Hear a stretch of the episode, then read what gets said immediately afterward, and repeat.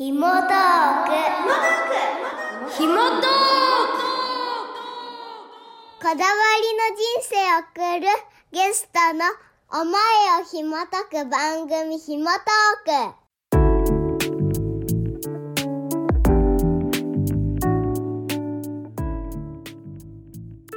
クこだわりの人生を送るゲストの思いを紐解く番組ひもトークおはようございます。今日この時間の進行役は私声と言葉で人生をもっと豊かにするナレータースピーチコンサルタントの古賀静香です。え今月から始まりましたこの番組ひもトーク。え毎月日曜日の後半はえひもトーク声ラジオとしてお届けしていきます。えこの番組は思いを伝える声や言葉にこだわりのあるゲストをお招きしてその方の生き様考え方そして人生の転機などなどお伺いしながらその人の声に込められた思いの源泉を紐解いていきます。それでは早速今週も素敵なゲストをお招きしてますので声のこだわり人ご紹介しましょう。今回のゲストは先週に引き続いてお越しいただきましたナレーターフリーアナウンサーの菊池信子さんです。のぶちゃんよろしくお願いしよろますしくお願いいたします。いや前回の話もね結構こう濃いナレータートークで 盛り上がっちゃいましたけれども、はい。なかなかこのもしかするとナレーターってどんな仕事をしている人なのとかなんか普段ねあんまりこうナレーターとかアナウンサーって身近に存在しないんだけどっていう人にもねそうですね。ね。この声で伝えるお仕事はい。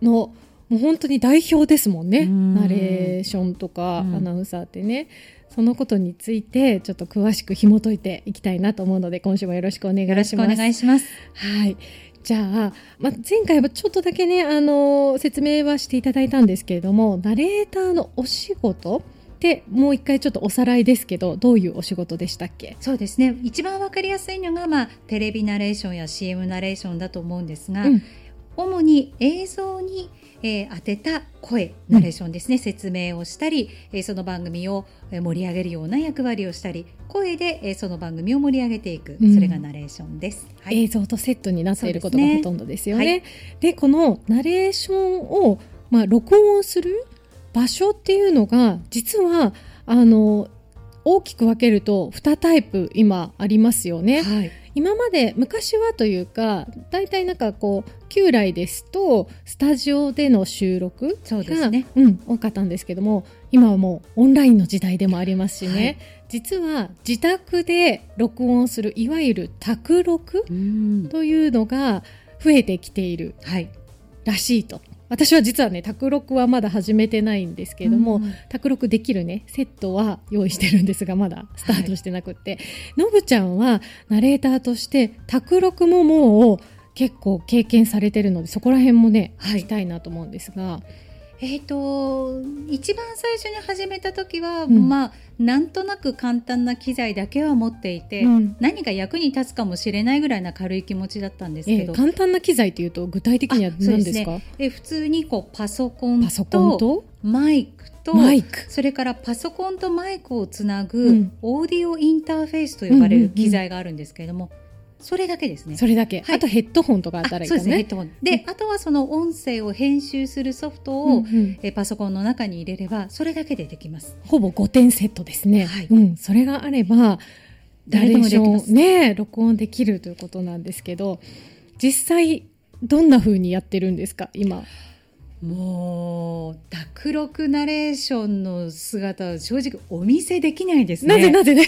一応あのどういうふうにやってるのって聞かれて、公にはあクローゼットで撮ってるんですよ。おー。自宅のね。クローゼットの中で、はい、であのやっぱりこう音がうるさいと、それがナレーションにも録音されてしまうので、ね。まあ、深夜やることが多いんですが、へ実際はですね、うん。クローゼットという名の押し入れです。ー面白いドラえもん状態ってことですね。ドラえもんじゃないの？結び太くん。ドラえもんか。あの布団とか、うんそれから洋服があることで音を吸収するんですね。はいはい。でナレーション収録をする際にこう音が反響してはいけないので、うんそれを抑えるためにクローゼットという名の押し入れでやっています。そうなんですよね。実は結構私の周りでもナレーターであの自宅録音、宅録されてる方うん結構いらっしゃるんですけど、はい皆さんね、クローゼットがいいと。そうなんですよ。ただ実際に本格的にうんナレーションスタジオ、ナレーションブースをうん購入して自宅に置いてやってらっしゃる方もいるので、あ羨ましいですね。いいですねすそこまで設備投資、はい できたら。でも簡単なあの簡易スタジオは押し入れで OK というね。できてしまうという時代なんですよね。うんだかうんらそのテレビから派生して、うん。今誰でもその YouTuber になれる時代っていうのは、ええ一つはその機材が発達したっていうことだと思うんですが、音声のメディアでもやっぱりその部分は同じなのかなっていう気はしますね。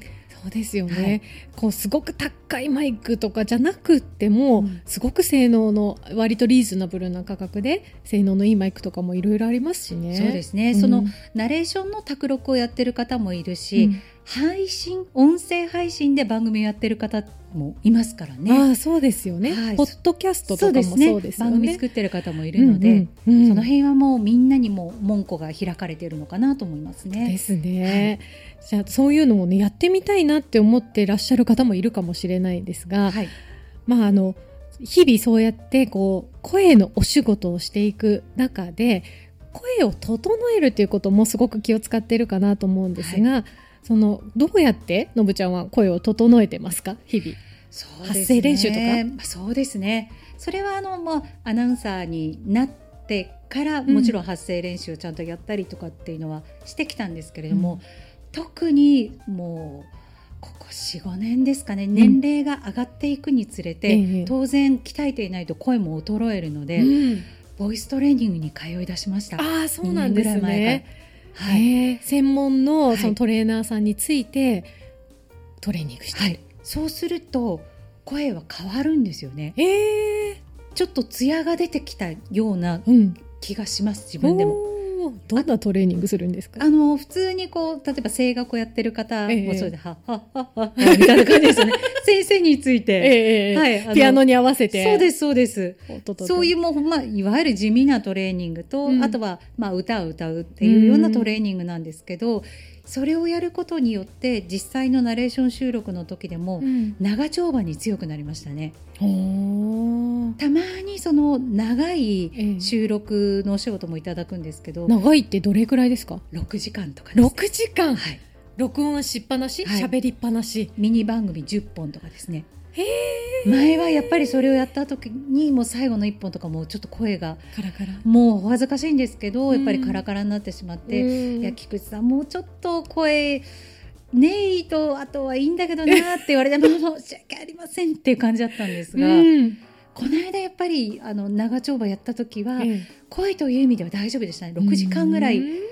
スタジオの中だったんですけど、すごいですね。はい、だからそこはもうやっぱり自分の中ではあこれはボイストレーニングをやってたからだなと思って一一つの自信になりました。なるほど、はプロだからこそそこまで鍛えてる。うん、結局そういうところがなんかこう表現にも出てしまうというか、うんうん自信のあるなしにやっぱ出てしまうっていうのはねありますよね自信がないとお仕事も自信なくなってしまうので、。うんはい、なのでその辺の日々の声の鍛え方とかは、うんうんまあ、地味ですけどねなんか毎日のことなのかなと思いますね。何かこう喉のケアとかで気をつけていることってありますか？はい、あの一年中寝るときはマスクをして寝てます。おお。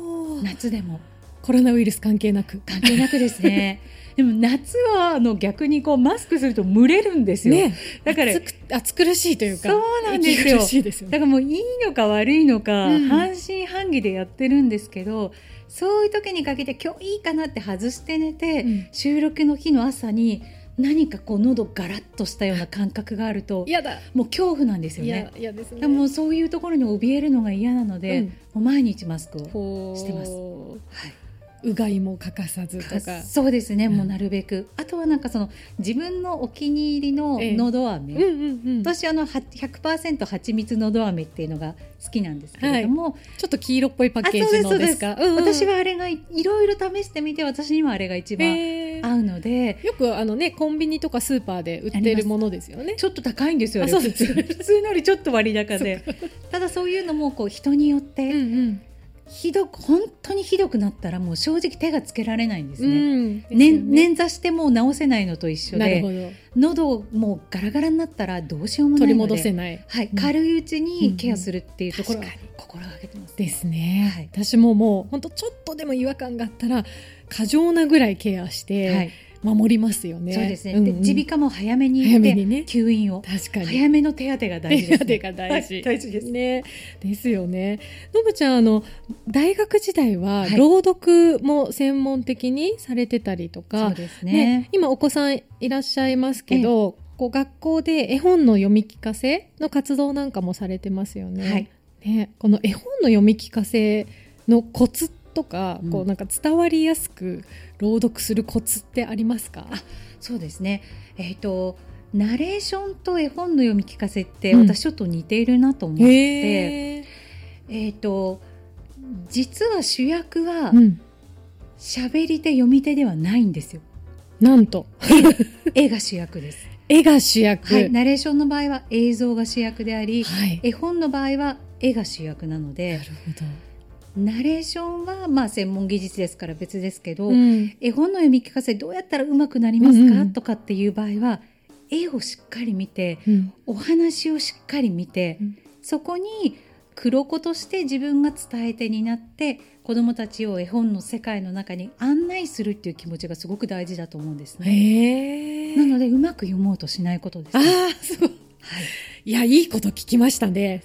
つい頑張っちゃうからそうなんね。ですよ。だから逆にその、うん。いや苦手なんです。うん声出したりみんなの前で読む方っていう方こそ、自分の好きな絵本をうん。お子さんであったりお子さんのお友達に聞かせてあげたらいいんじゃないかなと、うん。絵本自体が十分面白くできてますからね。なるほどね。はい。普通にいけば十分面白いし感動も伝わると思います。絵が主役で、その絵本の世界に自分がこう、入り込むっていうか、うん。そこにこう、なんだろう、一体化するうん。みたいな感じで、黒子で読むといいんですね。そうですね。でまあ、テクニックっていう意味ですうんうん。ぐ簡単にできるものをちょっとお知らせするとしたら、は最初と最後にちょっと間を持たせるといいかもしれない。最初と最後。はい、えっと、タイトルを言いますよね、はい。例えばじゃあ「えー、ひもトーク」うんっていう絵本があったとしたら「ひもトーク」昔々ってすぐ言わずに「はいはい。ひもトーク」って言ってちょっと間を空けてこれから絵本の世界にご案内しますよっていう間を。ほー。その時に子どもたちは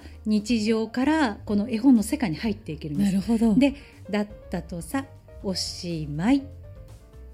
パタンと閉じる。るここで日常にじわーっと帰ってくる。映映画を見終わった時のあの余韻みたいなのがあるので、日常から、はい。こうその絵本の世界に。いざなっていって、はい、それもゆっくり間を持たせてですね。で絵本の世界からまた日常に戻ってくる時にも間を作ってゆっくり戻ってくるようにしてあげるそこをぶち壊しちゃうとダメですね。なるほどね、それだけでもなんかこうぐっと上手になりそうな、はい、いや本当にそう思います。ね、感じがしますね。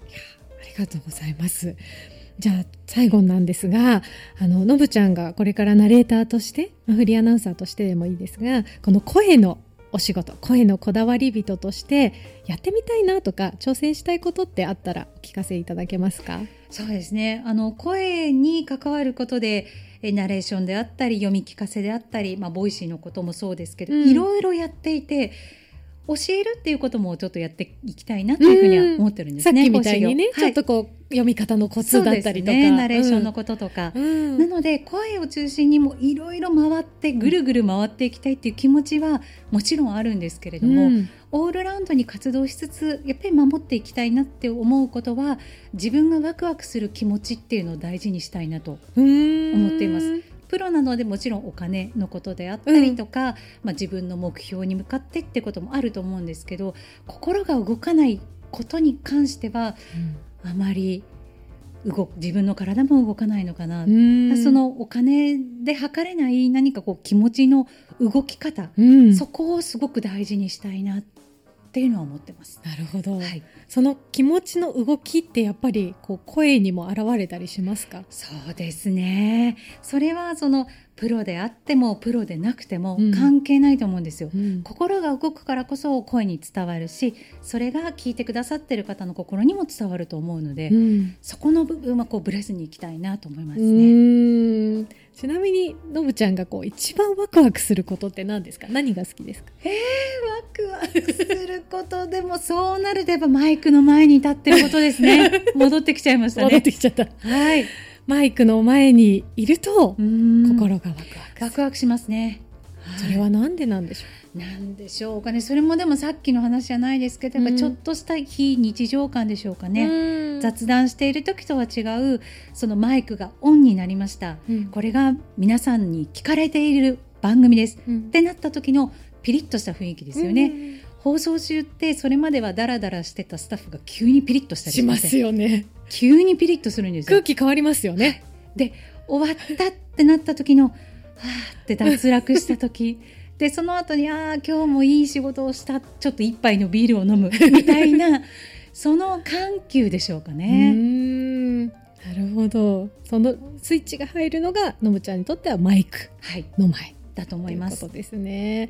のぶちゃんの、えっと、ボイスサンプルですとか、はいえっと、活動の情報っていうのはホームページで見られますよね。はいはい。どうやって検索したらたどり着きますか？あそうですね菊池信子で検索していただければ、うん、はいあの大丈夫だと思います。菊池の血は土辺の血。そうなんです信子の信は、あの、信じるの信にに子供の子供の子です。あありがとうございます。菊池信子。はい。